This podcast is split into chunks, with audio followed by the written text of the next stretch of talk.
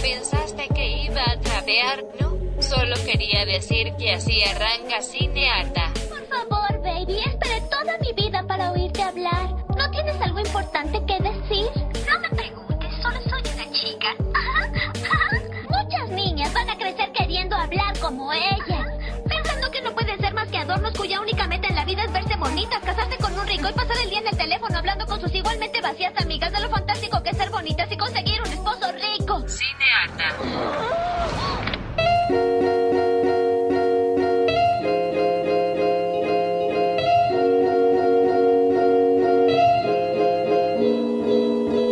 Aló, aló, aló, mi nombre es Vita Andrada Yo soy Natalia Ábalos. y esto es Cinearta. Hola. Hola. ¿Todo bien? Me siento muy poderosa hoy. Llegué muy, muy cerca de la hora, estoy tipo, ¿cómo estás? arriba, Como arriba, todo lo que tendríamos que haber hecho afuera lo estoy haciendo adentro. Em, hoy vamos a hablar sobre política. Políticas. Espero que no se rompa el audio cuando sacamos esto. No me importa. Em, vamos a empezar como siempre con lo primero que se me vino a mí en la cabeza, que suele ser lo más estúpido. Ah, Lo más estúpido en el sentido de televisión y que no te aporta absolutamente nada. Y vamos a hablar de películas sobre hijas de presidente. Ay, me encanta. tipo, habla de Amanda Bynes, que lo va a buscar a Inglaterra, o la de Katie Holmes, o la de Mandy Moore, y por alguna extraña razón sé todas esas películas. tal cual. Que no sirven para nada, porque siempre es como buscar al padre, que es poderoso, y, y la madre es como, era soltera, ¿por qué el... Bueno, un montón de planteos que no me interesan. Pero dije, ¿hace cuánto que no hablo de un musical? Ay, te extrañamos mucho tus Hace un montón. musicales. Ay, sí. Así que dije, voy a ver Evita. Evita. No, no, no, no, no, no, no. Es una locura en crack. tal cual. Hay una producción muy, muy, muy importante en Evita. Como que me hubiese encantado que hubiese estado bueno. Porque hubo plata. Hubo un montón de plata. De hecho, usaron la Casa Rosada en, un- en una escena para que ella salga por el balcón. ¿Ella quién? Madonna. Ella, Madonna. Y después el chabón que aparece, que después parece que es el Che, pero nunca se da como... No, no. Como si le- lees la noticia, o sea, si lees por Wikipedia te dice que es el Che, pero nunca dice, él nunca dice que es el Che. Bueno, no importa. Es Antonio Banderas. ¿Quién Can- más, no? Cantando de esta dictadura eh, opresiva que fue el peronismo y que Evita era básicamente una zorra que solamente quería poder y fama. Eh, fuerte, mínimo. Eh, musical que es horrible la música. De un chabón que alguna vez supo hacer algo. Eh, es El que hizo la música básicamente es el mismo que hizo Cats, que tampoco me gustó. Pero lo, Fantasma de la Ópera, que al menos sí fue bastante galardoneado y tuvo millones de años en Broadway y en un montón de otros países.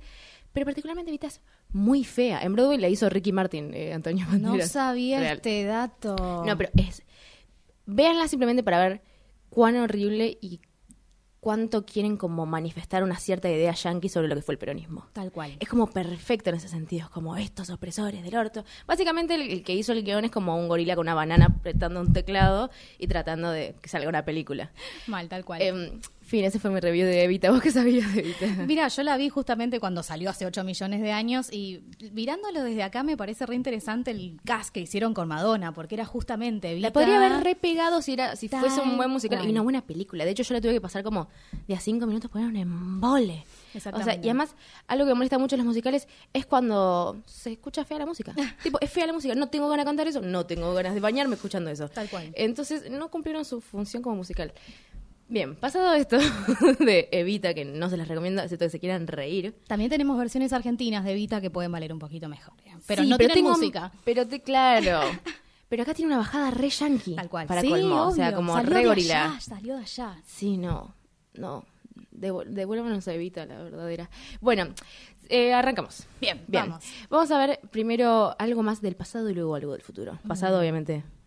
Natalia Ábalos. Obviamente. Eh, no me voy a ir tan lejos como suelo hacerlo hasta los 90, nos vamos a ir a Ah. los 2000. No, no, vamos a estar Yo te toda una presentación. Sí, sí, sí. Pero vamos a irnos a una historia que se cuenta en 2008, pero que en realidad sí está hablando justamente del pasado. Vengo a traer una vez más a la única, a la inigualable, a la protagonista de mis sueños más húmedos, Lucrecia Bartel.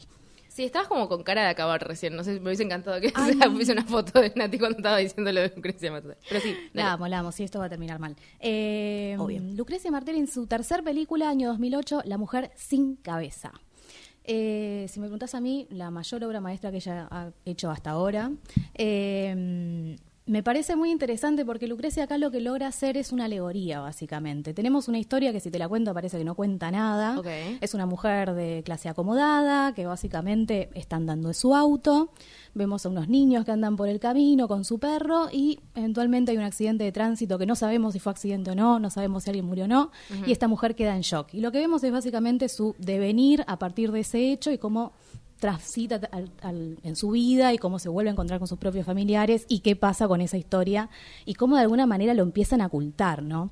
Lo súper interesante de cómo hace la puesta en escena en este caso es que nos muestra cuadros que están completamente desencuadrados, tenemos constantemente fuera de foco, planos muy cerraditos, como que yo te veo a vos la cara en primer plano y no entiendo qué está pasando detrás tuyo. ¿Y cuál es el fin de todo eso? Bueno, ¿Vos que justamente lo que se juega ahí es el fuera de campo. Siempre tenemos, te tengo a vos en plano, pero lo que se escucha en realidad es lo que está pasando detrás tuyo y lo que está pasando a tu costado. Entonces tenés distintos niveles de sonido y ninguno es el principal.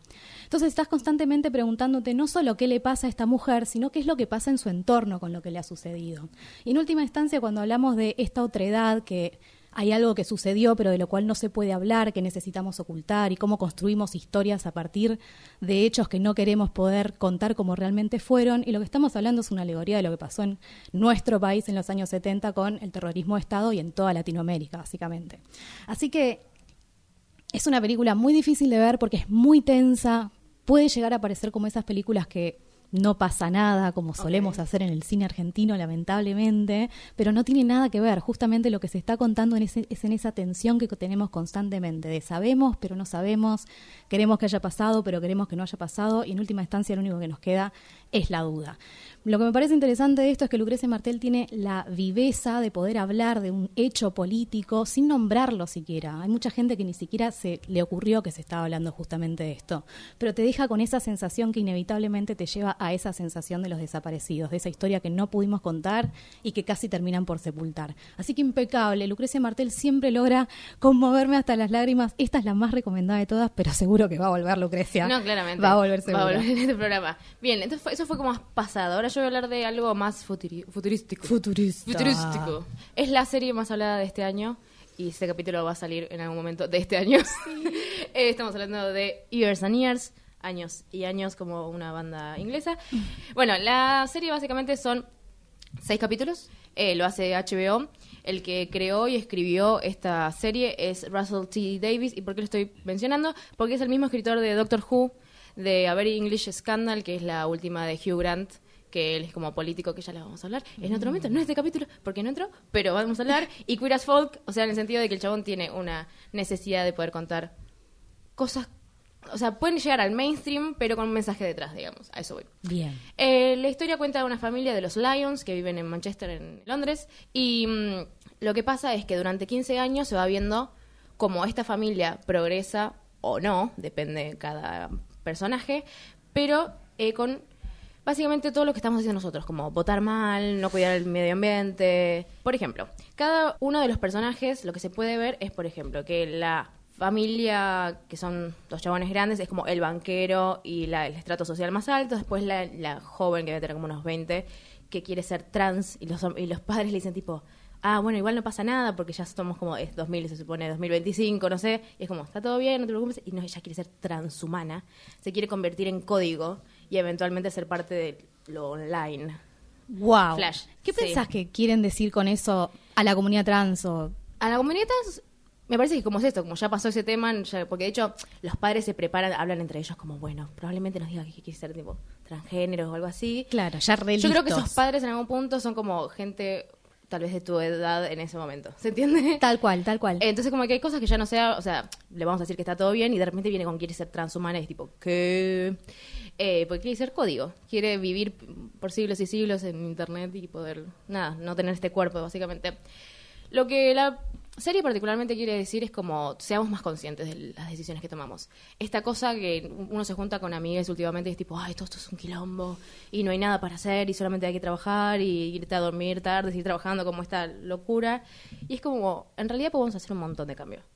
Eh, y esta serie te lo muestra tipo en la cara, como problemas con el ambiente, tipo en la cara, guerras entre países, guerras, o sea, es como todo el tiempo problemas que hoy en la tele lo vemos y si seguimos así sin hacer nada y simplemente pasivos por la vida van a suceder. Me encanta la advertencia de tenemos que parar ahora. Exacto, y por eso la gente estaba como, ay, es la mejor serie del mundo, qué sé yo, porque te habla muy directo a vos, es como, vos, que no, tipo, no dividís la basura porque te da paja. tipo, me estás jodiendo, es dividir la basura ayudarías un montón. O sea, hay un montón de otras maneras de, de ayudar al planeta y cosas así. También habla de la inmigración. Em, particularmente uno de los eh, personajes principales se enamora de un inmigrante que está en estos centros de inmigración y pasaron por un montón de situaciones que no puedo spoilear, eh, pero que pasan hoy en día. O sea, a pesar de que esto es como 2020 y va de 2020 a 2030, es, Es como ahora, o sea, tipo. o sea, es totalmente actual. Y para mí lo más interesante es que aparece el personaje de Vivian Rock, Rook, perdón, que es eh, Emma Thompson, Ay, la amo. que sería... eh, ¿Quién sería? No, no, ya sé que sería Trump. No. No, quiero decirle quién es la actriz. Me sale Eh, Mary Poppins, no, la eh, otra, la bruja que tiene en la cosa. Bueno, es la loquilla de Harry Potter. Más es- extraño que la ficción, ella es la relatora, por ejemplo. La relatora de La la, rela- película. la- sí, bueno, sí. googleen Emma Thompson, ya saben quién es. Es tipo como capas de las capas de actrices yankees. Y justamente, como me está repitiendo mi productor, eh, es Donald Trump, sí, es la gracia. mujer. Es mujer. Em, es la idea de esto de que el mensaje de fuck you y yo puedo hacer lo que quiero porque tengo poder y le hablo, y le hablo a cierta parte de la población que se siente obviamente no escuchada, Claro. que por algo ganó Trump, digamos. Eh, pero esta mina aparece como, primero como en un programa tipo infantino. Después con Mirta. Después, como entendés, va ascendiendo y de repente Macri, ingeniero, presidente. de Amalia cuatro años. Granata 2030, Bueno, boluda, por claro, Dios. es medio una Amalia Granata con más clase, pero... y es Emma Thompson además. Pero está buenísimo esto, de cómo estos personajes que te pueden causar gracia hoy pueden ser diputados o pueden ser presidentes como Donald Trump. Eh, me parece que está buenísimo como un warning. Es una alerta muy... Ojo, es re compleja de ver esta serie porque es como te pega. Hay, hay capítulos que no pasan nada, hay capítulos que te pasan un montón, pero te quedas como al final tipo... Uh, bueno. Tengo que cambiar ya. Claro, me voy a ver Los Simpsons. No Voy sé. a reciclar cosas. Claro, te da. Y por algún lado me parece que está bien. Que, Sí. que algo que sea entretenimiento y que se. A ver, está muy bien dirigido, está muy bien escrito, o sea, en ese sentido, como que. Re- denle una oportunidad, está buenísimo. Y además estamos justo en un momento en que todos los adolescentes del mundo se están manifestando en las calles porque Y me nosotros no, ¿por bolsa al mundo. Claro, ¿cómo puede ser que nos tengan que estar tipo reclamando que no estamos cuidándoles el mundo? Es terrible. Bueno, así en todo, en economía, con la familia. O sea, básicamente habla de eso, de tener empatía, gente. Me o sea, dejar de ser pasivos. Así que recomendamos La Mujer Sin Cabeza y Years and Years.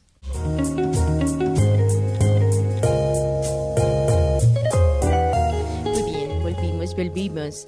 Eh, ahora vamos a hablar más eh, Yanquilandia. Ay, sí, sí. y sí, gran parte de las cosas que hablamos acá es muy Yanquilandia. Eh, la- No sería nada diferente. Pero particularmente van a ser dos documentales sobre Estados Unidos. Tal cual. La política de los Estados Unidos marca mucho la cancha de la Sí, política obvio. en el mundo. Y así también pasa con la historia del feminismo, increíblemente. Así que les traigo una película hermosa que se llama She's Beautiful When She's Angry. Ella es hermosa cuando está enojada. Me encanta. Me suele pasar a mí todo el tiempo, como estoy enojada todo el tiempo. Y la gente te dice, "Ay, pero qué linda, pero bella". qué bella cuando te enojas así. Bueno, es una película del año 2014, del- es el primer documental, de hecho, de la directora Mari Dor, y lo que relata es básicamente la historia de los inicios del feminismo en Estados Unidos en la década del 60. Va más o menos del 61 a los principios de los 70, así que es muy cortita la, etapa, pero es súper interesante porque tenemos en Estados Unidos como lo que después pasa en todos los otros países, incluso lo que nos pasó acá. Eh, lo interesante es que tienen, muestran a estas mujeres que llegaban a la adultez en, a principios de los años 60, donde imagínate que las mujeres que no entraban dentro del marco de matrimonio, heteronorma y demás, eran directamente brujas, locas. Estamos hablando de una época donde literalmente te mandaban al manicomio a que te hagan electroshock, ¿no? Estamos hablando de ese nivel de opresión. Wow. Sí, sí, no fue hace sí, tanto no. para colmo. No, no, tal cual. Es que era esta cuestión de, me- de meter lo médico en cualquier Sí, sí, cuestión lo que no fue la histeria muchos años antes. Tal cual, exactamente. Y bueno, lo que tenemos es este periodo del principio, básicamente, y donde las mujeres se vuelcan a las calles, ¿viste? Y se empieza a formar este movimiento feminista. Pero lo interesante es que no tienen ningún problema en mostrar justamente cuáles serán las contradicciones de ese movimiento feminista. Que por supuesto primero surge con, con una cuestión de acercar las mujeres al voto, de acercar las mujeres a la política desde una parte muy superficial y blanca, obviamente, y que de repente se empieza a poblar de otros movimientos, ¿viste? Tenemos a las mujeres afroamericanas que se empiezan a acercar y que tenían que sufrir una doble opresión, básicamente. Sufrían el racismo en el movimiento feminista, sufrían, sufrían la misoginia en los movimientos afroamericanos. Teníamos a las lesbianas, que fueron las primeras que más o menos vinieron a romper un poco lo que era ese movimiento feminista que parecía completamente unificado y que en realidad venían a plantear que si vamos a hablar de la sexualidad, viste que se hablaba la píldora y demás, como las mujeres adueñándose de sus cuerpos, que era hora de también poder hablar de una sexualidad que no incluyera el pito, que pudiesen ellas hablar de su propia sexualidad y siempre, por supuesto, como también pasó en muchos otros movimientos en otros países, incluido el nuestro, lo que se les decía a las lesbianas era, chicas, muy pronto, van a pensar que somos todas tortas.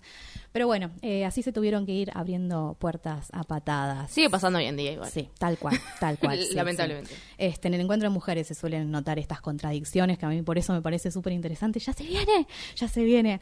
Este, pero bueno, me parece que es importante esto. Como en primer lugar, me encantaría poder ser la directora de un proyecto igual en la Argentina. Imagínate que podamos efectivamente recopilar la historia de nuestros movimientos feministas e incluso con una mirada latinoamericana sería súper rico. Así que me parece que es un muy buen ejemplo este para empezar. Pero más que nada para recordar que siempre, no importa en cuántos acuerdos podamos lle- llegar a tener, la fortaleza está en poder explorar qué es lo que nos diferencia, ¿viste? Como Sí, para sí. poder generar un movimiento Es que tampoco se puede pensar que en un movimiento todos pensemos igual. totalmente. Él no, no tiene ningún tipo de sentido. No, exactamente, exactamente. No por ser mujer vas a ser feminista, no por No porque el aborto legal vas a ser feminista. Exactamente, hay muchas vertientes y también es donde se habilitan debates que me parece que son muy válidos y que pueden ser- llegar a ser muy ricos y que también hay que aceptar que hay vertientes del feminismo con las cuales no estamos de acuerdo y que eso también es válido y que es importante poder marcarlo. No es que tenemos que pensar que la meta es la heterogeneidad plena, que seamos todas iguales, sino que seamos todas diversas. Bien, entonces ella recomendó She's Beautiful When She's Angry, que es, es hermosa cuando... Como Nati. Ay, como vos también. Cuando se enoja, yo no sé si soy, nunca me miré al espejo cuando. Pero yo voy a hablar eh, particularmente en Estados Unidos eh, el año pasado. Hicieron un documental que se llama Knock Down the House, que sería como derribar la casa por la Casa Blanca. Y se trata de esta gente que inventó como un tipo de grupo, me sale dar grupo de ayuda, pero no. Pero Un poco también, Un poco, ¿no? claro, que entre tanta crisis política hoy entre los demócratas y los republicanos y el tercer partido, obviamente, eh, decidieron que había que tener un espacio para gente que no fuera política. ¿En qué sentido? Que no fuera, que no tuviese carrera política previa como para poder eh, presentarse a estar en, una- en un puesto en el Congreso, básicamente. Esta es la historia de cuatro mujeres, particularmente, que es eh, Alexandra Ocasio Cortés, Annie Viela, Cory Bash y Paula Jean Swagger, bla, bla, bla, que no me sale el apellido. Búsquenla, está en la plataforma roja y está online también. Eh, la gracia de esto es poder ver cómo, particularmente, estas cuatro mujeres pasan un montón de adversidades en cuestión de que están compitiendo con un Estado que está cagado en guita. Ellas no tienen ni un peso. Claro. Y tienen que hacer un montón de, como esto, de recaudaciones de barrio y presentarse a cada lugar donde hay debates, que obviamente esas personas nunca se presentan porque ya saben que la gente va a votar de nuevo por 20 años al mismo chabón blanco. Eh, y eso es básicamente lo que pasa en Estados Unidos y pasa acá también. Eh, spoiler alert, vayan a verlo. Vuelvan. Listo, volvieron. Genial. Eh, de ellas cuatro que aparecen, solamente una ingresa al Congreso, pero es un montón. Ingresa Alexandria Ocasio Cortés, que hoy es como una de las personas más jóvenes en el Congreso, que representa lo que es Le Bronx. Y mm, ella es, ella no sé, como que era bartender, o sea, no tenía ningún tipo de... Solamente quería como cambiar algo. Veía que hace 20 años está el mismo chabón en la ciudad y no cambiaba nada. Y tiene ascendencia inmigrante ella. Claro, ella, ella es como mix, o sea, es cortés porque tiene parte latina y parte negra. Claro. Eh, me parece que al principio yo estaba viendo este, este docu- y me dio como, bueno, que van a ganar, ¿viste? No sé por qué flashé que iban a ganar, no sé. Y Qué de repente, optimista, me no encanta. ganó ninguna. Pero eh, gana Alexandra Ocasio Cortés y lloré. Pero, pero, o sea, lloré en el sentido de como, ok, si nos realmente nos agrupamos y nos formamos de alguna manera, eh, siento que podemos salir de esto. Tal cual. Y si querés la reta también. O sea, en ese sentido ¡Vamos! podemos como movernos a mejores espacios. Eh, yo solamente sé de Ocasio Cortés que la repersiguieron en los medios y que se usaron muchos ataques misóginos, ¿no? Como esta cuestión de que el establishment tiene toda la plata para todos hacerle campaña en contra. Y claro, esta piba, pero por lo poco que vi, se mantuvo re bien esta piba. No, es que eso es lo... A ver, cada una tiene sus diferentes desarrollos en la cuestión del oral, de poder tipo bancársela en un debate. Eh, y ella es como perfecta en ese sentido, porque es joven, obvio que le van a decir vos chiquita, que no tenés experiencia, que no sé qué, y la mina te lo dice, yo sé que me van a decir esto, esto y esto y esto, y vos la ves a la mina repitiéndose como, yo puedo hacerlo, yo puedo, como tratando de convencerse a sí misma de que puede hacerlo, y de hecho lo hizo. Y hoy es como una de las representantes más jóvenes y más progres, digamos, dentro del Congreso. Em, nada, está, está bueno poder ver que no estamos solos en esta crisis mundial, sino como un montón de países, además el país tal vez más poderoso hoy en día, Sí. eh, también puede recibir como estos cambios que dice, ah, mirá, tipo, agárrate el culo. Podemos cambiar las cosas si queremos. Y si nada, y si agarramos con gente que tipo también quiere hacerlo, digamos. Uno solo obviamente nunca va a poder, pero me parece que da como un buen mensaje de listo, como unámonos hacia algún cambio y no amarillo, ¿no? Claramente. Em, así que recomendamos. She's Beautiful When She's Angry y Knock Down the House. Archivo. Bloque final, el bloque distinto, ¿eh? donde vamos a tratar, vamos a intentar sacarles el traje de candidatos, de políticos, del discurso. Esto lo he hecho otra vez, pero lo quiero repetir porque me parece que pone en valor al candidato. Vamos a hacer de cuenta una fantasía distópica. El mundo ha sido destruido. Queda Roy Suárez, eh, Noelia y Anabel. Usted tiene que elegir una de las dos para continuar la humanidad. La otra va a ser destruida. Es decir, ¿cuál de las dos chicas ¿Por elige- qué? ¿Por qué tendría que ser una mujer? ¿No podría elegir un hombre para continuar Esta la es la- humanidad? eh, Un esta poco la- machista esa pregunta. No importa, digo. es la ficción de un de Sí. Isaac Asimov. ¿A cuál de las dos elige para continuar la humanidad? Siempre a mi esposa. No, de estas dos. Archivo. Vez de ser una ciencia ficción hacia adelante, voy a una historia hacia atrás, fines del siglo XIX, todavía las familias manejaban las cosas. Viene el papá, el pater familia, dice, Ramoncito, tenés que ordenar tu vida, te tenés que casar, Ramón, para que tu vida se ordene. Tenemos dos candidatas, él tiene que elegir, pero Ramón, que vivo, dice, las quiere las dos, dice, voy a elegir una para que sea la oficial, y la otra va a ser mi amante, para divertirme. ¿Cuál de las Mm. Qué dos es la feo, oficial y cuál es la amante? Muy feo le voy a decir De esa ninguna esta manera, parte. Andrés. Archivo. Noelia también tiene que elegir entre Ya Rod le dije Suárez... desde el principio que me parecía muy machista y no me parece para nada. Bueno, pero no estamos haciendo Este, una cuestión de género, esto es una cuestión... eh, Sí, bueno, pero uno en la vida tiene mantiene una coherencia en la vida privada también. o sea que no- ni los Suárez, chistes me- me- ni Suárez ni, ni Ramón. Archivo. Nos encontrás en Instagram como arroba cinearta.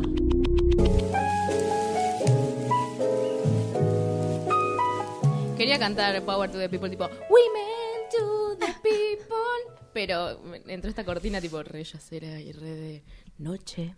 Bueno, Bueno, tenemos que hacer los covers de Cinearta. el final de cada capítulo va a ser tipo yo cantando diferentes cosas. Nos van a odiar, les va a Voy a encantar. ser cantante y dejar de joder con esto el podcast. Bueno, Women to the People, mujeres al poder. Em, Nati. Yes, vamos a hablar de de cuándo, chicos, de cuándo. ¿Ves? En algún momento iba a suceder esto en el podcast. ¿No te das cuenta que.? De los años 90. Bueno, muy cerquita igual, ¿eh? 1999, casi que te piso el milenio. Eh, Vamos a hablar de la elección, the election. No la ubico, nada.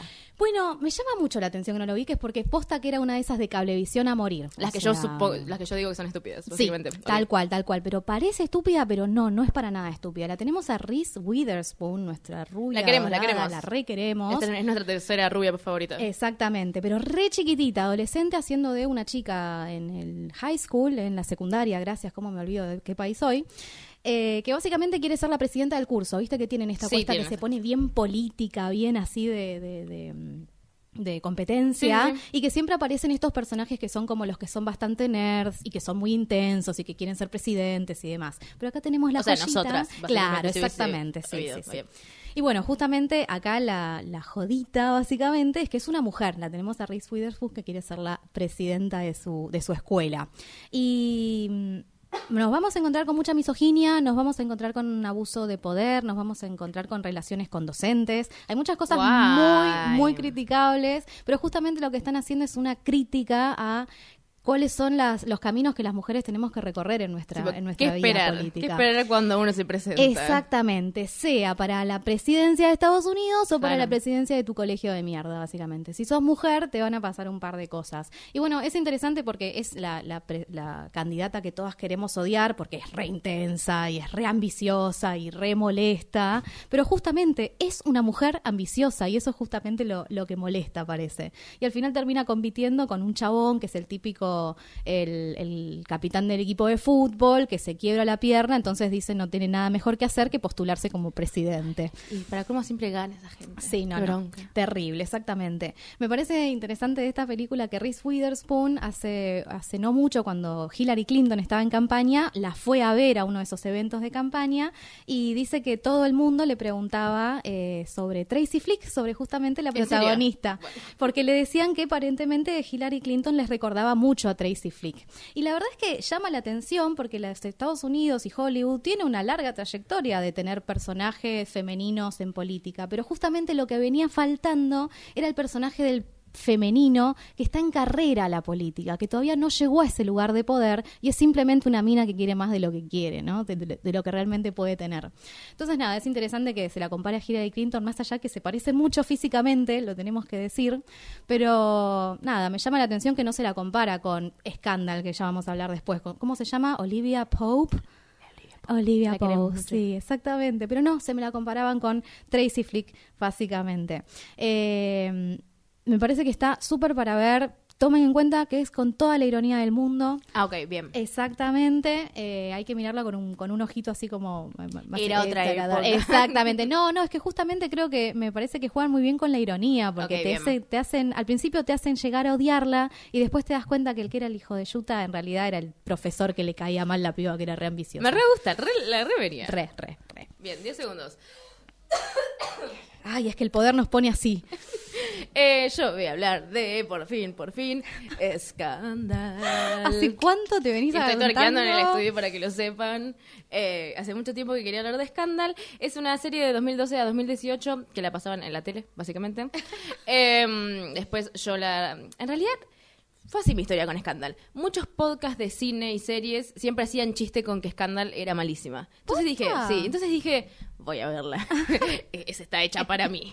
Eh, básicamente la que está detrás de todo esto es Shonda Rhimes, que es la misma de Grey's Anatomy que vi todo, de How to Get Away, How to Get Away with Murder, que también vi casi todo. Nos, pero nos presenta otra situación.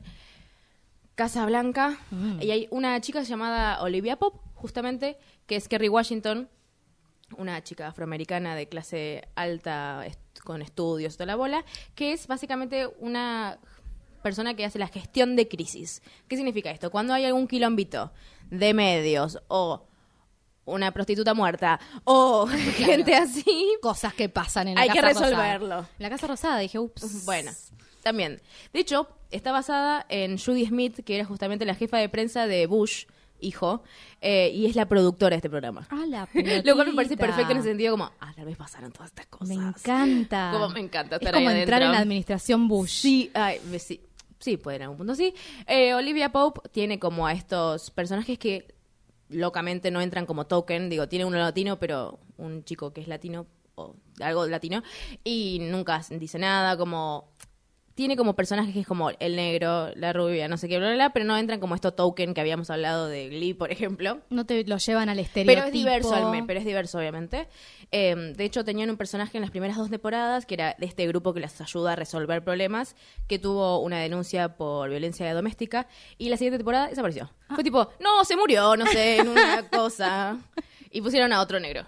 Básicamente. La corrección No con- política entra por distintos lados, ¿no? Como la tele. Pusieron a otro personaje en sí, que particularmente también era negro, pero, pero no cumplía el mismo rol. digamos. Tenían que cumplir la cuota. Bueno, pero. Shonda Rhimes tiene esto, que quiere como insertar el feminismo en algún punto, ya sea con ciertos capítulos que hablan de violencia doméstica o violencia institucional o misoginia en sí. De hecho, Olivia Pope siempre está como siendo muy consciente de que sus actitudes son masculinas, porque es esto, es ambiciosa, te resuelve las cosas, es valiente, em, pero no por eso le tenés que decir que es una bitch, ¿entendés? Que no es una perra ni cosas así, como te calmas. Claro. Siempre como que le baja un cambio a todos los chabones, como, no, la verdad que no. Y a las minas también. Ay, me lo estás revendiendo. No, es que a mí me re gustó.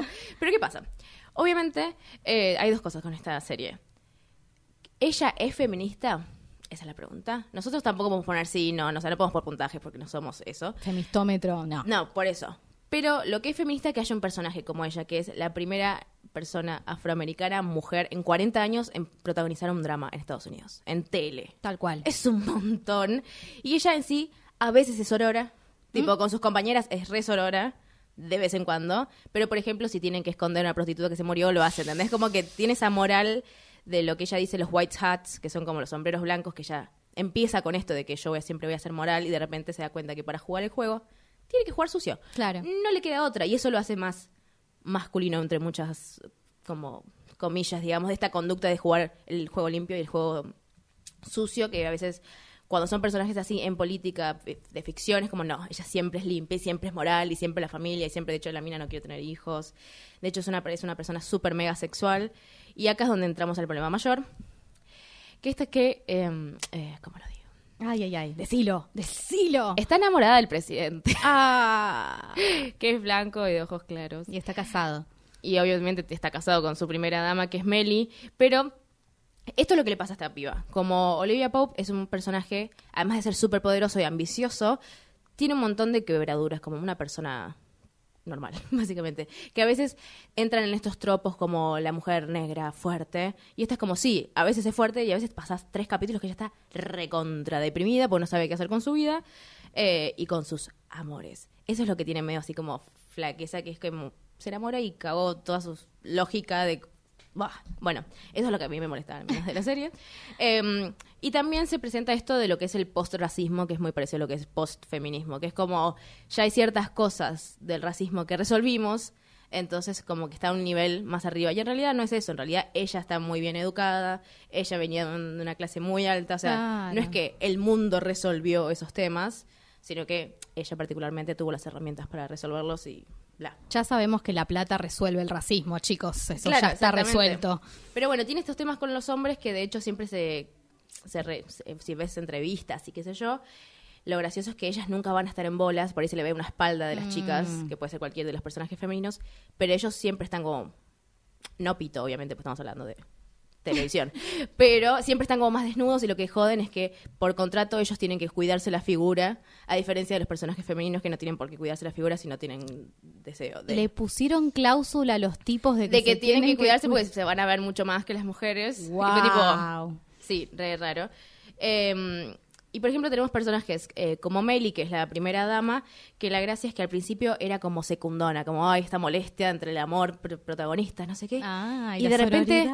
Y de repente que como temporada a temporada empieza a ser protagónico. Y en las últimas es protagónico. ¿Posta? Es protagónico y qué protagónico, no se las voy a spoilear, tiene siete temporadas, chicos, si se las spoileo sería tristísimo. Ya te iba a preguntar cosas, ¿no? No, eh, fuera del aire te cuento.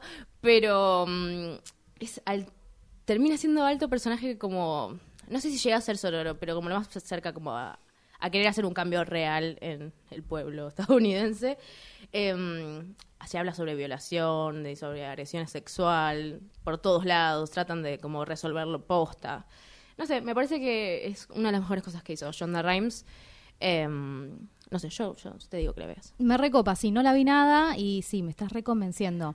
Eh, me quedo con esto que decías de que le meten la relación amorosa con el presidente y, y me llama la atención que siempre que hablamos de guion, eh, siempre parece que hay que meter un interés romántico porque supuestamente es lo que le permite al espectador generar empatía con el personaje. Sí, que, que parte de, de esa fragilidad que ella tiene de vez en cuando aparece por esto. Tal cual, pero suele suceder en los guiones, sean para hombres o para Ah, no, mujeres, sí, obviamente con las mujeres mucho más marcado, pero me encantaría poder explorar una mujer que justamente eh, está viendo su propia ambición en su carrera política y que no tengan que entrar en juego estas cosas. O ambición en cualquier otra cosa. Tal Hago cual. un paréntesis muy pequeño. Vi, el programa de Pequeña Victoria, el nuevo de Telefe, que son como cuatro mujeres fuertes. ¡Ay, sí! Bla, bla, bla. Es- porque viene esto. Eh, y le quieren meter por todos lados hombres lindos, tipo Facundo Arana y el otro que quería pechuga de pollo. ¿Cómo Justo se llamaba? Facundo Arana. Y Facundo Arana, para Mm. colmo, eh, Luciano Castro. Ahí está, me acordé yo Claro. misma, de pechuga de pollo. Nada, no importa, pongan pechuga de pollo Luciano Castro y van a saber qué estoy hablando. Eh, como que le, es una historia de cuatro minas que le pasan cosas y, ah, te voy a meter hombres por todos lados para que tengan un interés romántico. Y por ahí... Porque si no, ¿de qué vamos a hablar, no? Y para mí, Ri podría haber visto un interés romántico entre dos de las protagonistas. Mm. Pero bueno, nada, eso cierro paréntesis. Pero esto suele pasar en los guiones. Me encanta. Como No nos roben las ideas, loco. Si no, no, si lo usan, nos vienen a pagar. Bien, entonces, recomendé Scandal, re, véanla, tiene siete temporadas, pero para ver como algo no tan trágico Bien. y que está bien en algún fondo, me parece que sí, re. Y Nati recomendó The Election.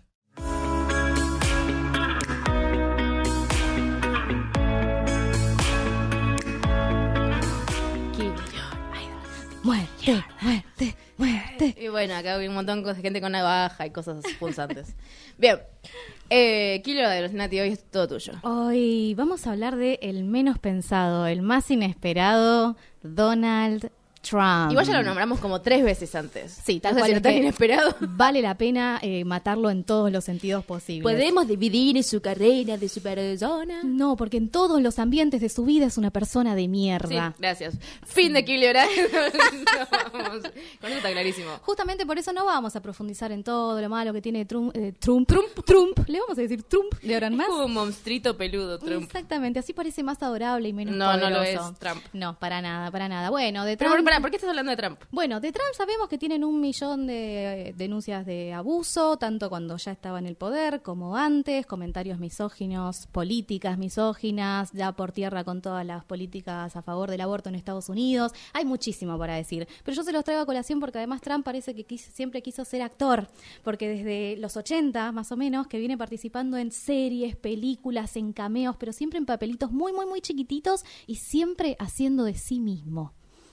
Ese chico estaba haciendo carrera política desde entonces, Negra. Claro, sí, no, no, Sí, es algo sí. está clarísimo. Exactamente. La primera en la que apareció fue en 1981, una serie que se llama Los Jefferson, que aparentemente les cayó bien porque cuatro años después volvió. Y después tengo una lista de como 30, pero te voy a decir solamente algunas. Para, yo la recuerdo en alguna de Macula Col- Colkin. Exactamente. Mi pobre Angelito 2, perdido en Nueva York. ¿Ves? Filmaron justamente en el hotel que él administraba, que había comprado hace poco, y justamente para dejarlo filmar ahí, exigió que le den un cameo. Ay, qué gente, lo ves, te das cuenta como que empiezan como algo gracioso. Tal cual. Y terminan siendo unos monstruos que terminan. ¡Ah! Exactamente. Siguió después con La Niñera, no sé si veías de Nani Sí, vos, re veía Fran Nani. Sí, me Bueno, re sabía. También aparece en un momento cuando ella se empieza a codear con algunas celebridades y aparece Donald Trump nuevamente haciendo A- de sí mismo. Haciendo de millonario. Tal cual, siempre haciendo de millonario y de obviamente que se quiere levantar a todas, sino horrible, misógino en todas y cada una de sus interpretaciones. Estuvo en Sex and the City, estuvo en Zulander, Ok, tanto no recordaba ya. estuvo obviamente en Celebrity, ¿de quién? De Woody Allen. Porque entre los forros se conocen. No, obvio. ¿Dónde estuvo como bien? Bueno, una película que se llama Celebrity, que es de los años 90, en blanco y Mm. negro, con varios, varios actores bastante conocidos, pero no es de la más conocida No, de no, no en lo realidad. Eh, así que sí, lo vamos a tirar a basura Trump. Pero les quiero contar una anécdota, porque yo sé que estamos en un momento muy difícil, ya queremos que se termine toda esta mierda que Ya hay de presidencias alrededor del mundo. Entonces les quiero traer esta hermosa historia de cuando Trump todavía no estaba en el poder. Y que tiene que ver por alguna razón con el Rey León.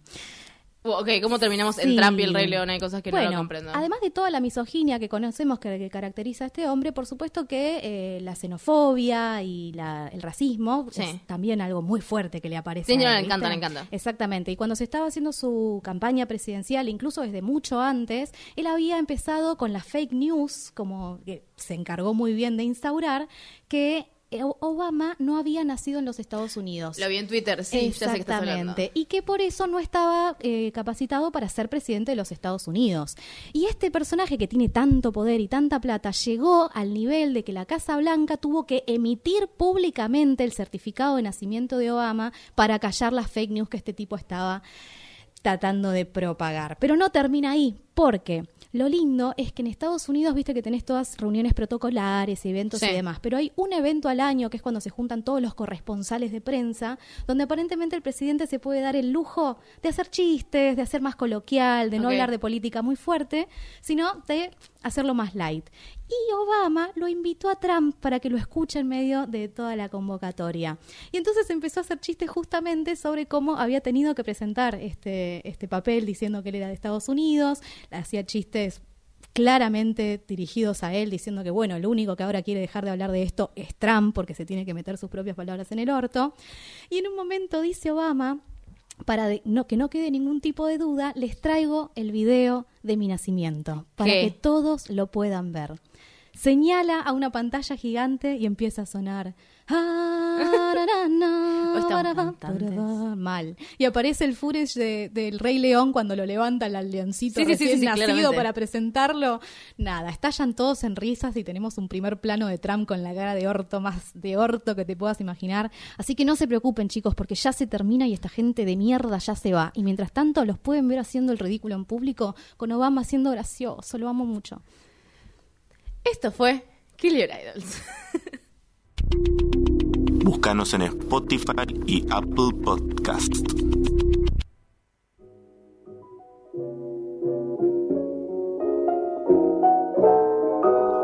Antes de irnos voy a recomendar algo, pero que es mi guilty pleasure en este mismo instante. Eh, pero pará, que conste que yo lo vi antes de que sucediera todo lo que sucedió. Es cierto, es cierto. Que conste. Estoy hablando de House of Cards. Ah. Perdón, pero esta serie, antes de que mm, Kevin Spacey quiera violar niños, era una serie que todo el mundo aplaudía y era como los noticieros hablando de House of Cards, y, o sea, Tal que cual. conste. Pero lo que quiero particularmente hablar, 10 segundos, es de Claire Underwood. Eh. Este personaje que la gente flasheaba que era feminista y después si lo ves 10 segundos es la persona menos sorora del mundo. ¿Se suponía que era feminista? Bueno, un montón de gente había salido, había salían artículos de cómo ser feminista como Claire Underwood o cómo tener éxito como Claire Underwood. Wow, ok. Real. Em, y de hecho yo lo creí. Por la primera temporada, segunda. Yo te amaba. Pero es esta confusión de que mujeres al poder que son ambiciosas, em, pero en realidad son re chotas como personas. Entonces, y le hacen un montón de mal a un montón de gente. Entonces, no sé si está bueno. Pero sí, obvio que quiere la igualdad de los géneros para ella poder tener un mejor lu- lugar en la política y todo. Pero eso no sé si la hace feminista. No, no estamos dentro de la misma lógica competitiva capitalista patriarcal, sí. Exacto. Además, particularmente, ella es muy cruel. O sea, es una mina cruel, en el sentido de que si tiene que matar gente, lo va a hacer. Em, pero bueno, en la última temporada lo que hicieron como fue todo lo de Kevin Spacey y lo sacaron, fue tipo, bueno, ahora el mando lo tomo yo. O sea, que tuvieron que que el chabón tuviese una denuncia de algo para que Claire Underwood estuviese como principal. Claro. Que igual eso es lo que estuvo desarrollando durante todas las temporadas. Em, pero nada, como que usa el aborto y una denuncia. Sí, re. Estoy contando algo que pasa en la primera, segunda temporada, no estoy contando tanto. Ella había abortado tres veces ya, ella lo comenta así como en secreto y lo usa televisivamente de que abortó solamente una vez Sí. para hacerse como más humana porque sabían que esta noticia iba a salir, pero le dice que fue de un chabón que la violó en la universidad, que es real, pero que ese embarazo y esa violación no tiene nada que ver, sino como que juntó dos cosas que le habían pasado juntas por su beneficio televisivo y ser más humana y además poder, obviamente, discutir la violación en la universidad, ¿no? Claro. Em, es esto de nuevo, como es el personaje feminista o realmente es que tenemos tan poca representación de cosas copadas que apenas vemos a una mujer con poder decimos, ay, por fin pusieron a alguien. Y tal vez hay que estar un poco más cuidadoso con darle galardones a nada como estas figuras que tal vez no son, no están tan copadas. Digo, es muy cruel. Como en la vida misma, que una mujer llegue al poder no significa ni que esté empoderada, ni que sea feminista ni sorora. Claro, o sea, no, no tiene nada que ver, pero me parece que es interesante igual eh, todo el camino que hizo como el personaje en House of Cards antes de todo, antes de que House of Cards no se pudiera decir. Antes que fuera tipo Beetlejuice, que no se fucking puede decir. Y entonces es posta la protagonista en la última. Sí, sí, sí, sí, porque es tipo, bueno, murió. Fin. Y, y sigue para adelante la serie y parecía que iba a haber una siguiente, pero realmente no, no salió nada, no creo. Para mí ya terminó. Y terminó re tipo, eh. ay, no sé, fue horrible esa temporada. Escuché cosas muy malas. No, no, es muy, es muy horrible. A lo copados que fueron tipo las primeras tres, que no tiene sentido lo copado que es. Pero bueno, no la puedo rever porque Kevin Spacey quiso bailar niños, boludo. No la voy a poder ver ahora, me quedé en los primeros Sí, capítulos. yo, los sí, odiamos. es- es muy confl- no, me conflictúa mucho. ¿Vos qué querías recomendar? Bueno, yo voy a hablar de una película que salió ahora. Te juro que tenía otra preparada, pero tuve que hablar de esta porque nada, la tenía que hablar. Hi, privilege, it's me, Chelsea. Hola, privilegio, soy Chelsea. Que eh, se refiere a Chelsea Handler, que es una comediante de Estados Unidos que. Tipo host. Eh, sí, Era como una de las primeras exactamente. host mujeres después de Ellen. Exactamente, pero viene justamente del stand-up y la verdad es que es una chica blanca, rubia, con muchísimos privilegios. Y problemas de alcohol. Y siempre problemas de alcohol, exactamente. Y que también tiene un, un- un humor bastante misógino en muchos casos, racista, tuvo muchas cosas así. De hecho, ella escribió un libro e hizo un especial de comedia que se llamaba you Gonna Be Kidding Me, que era como un juego de palabras con el nombre del país Uganda. ¿Es un país? Ay, estoy Sí. repifiando. Bien, perfecto. Y si no, Google. Sí, exactamente. La cuestión es que el chiste era justamente de cuando ella había- ido a África y le había pasado, le había parecido re feo que sea todo sucio, ¿viste? Como que la verdad que Sí, una un mirada horror. bastante horror, horror a más no poder. Pero llama la atención justamente que haga este documental que no tiene nada de comedia, chicos. O sea, lo que conocen de ella acá es otra cosa completamente, es un documental serio. Por supuesto que ella aparece tratando de meter bocado de, de chistes y qué sé yo, pero lo que plantea ella es que quiere como acercarse al privilegio blanco, ¿no? Entonces empieza a acercar a ciertas comunidades afroamericanas, a preguntarles qué les parece, y la verdad es que lo primero que les dicen es le parece una ridiculez que se posicione a sí misma como la blanca salvadora que viene a demostrar que el privilegio blanco es malo. Entonces me llama la atención que lo que hace Agua el documental es justamente ella, cuando se nota mucho la estrategia que está queriendo hacer, pero sin embargo termina profundizando en su propio privilegio, justamente saca el foco de qué pobres los negros y pone el foco en qué jodidos los blancos. Bien. En ese sentido me parece estar interesante, abre debate, es súper conflictivo, o sea, no es que lo recomiendo porque re bien. No, claro, sí, sí, pero hay que verlo también. Es guilty pleasure porque justamente eh, eh, me gusta, me gusta, me gusta, me, me llena el culo de preguntas y eso está re bueno. Ay, amo. Eh, bueno, de hecho, 10 segundos, eh, Ellen Pompeo, que es la protagonista de Grey's Anatomy, le pasa exactamente lo mismo. Y cada vez que está en una entrevista es como ella habla de su privilegio blanco y de que quiere hacer algo, pero no sabe hasta dónde puede hacerlo porque es blanca. Bien. Eh, nada, busquen a Ellen Pompeo, que también tiene un medio de todo esto. Nos vamos. ¿Nos fuimos? Nos fuimos. Bien, agradecemos a Facu Tapia por la coordinación y producción, a la China Maldonado por la edición, al Lobo por la operación. Este espacio que es Radio Eto, le agradecemos mucho. Esto es una producción de Siga Bertov. Mi nombre es Vito Andrada. Soy Natalia Aros. Y esto ha sido Cinearta. Como saben, heredamos un déficit en el presupuesto del presidente Trump. ¿Qué tan grave es, secretario Van Hatten? Estamos en quiebra.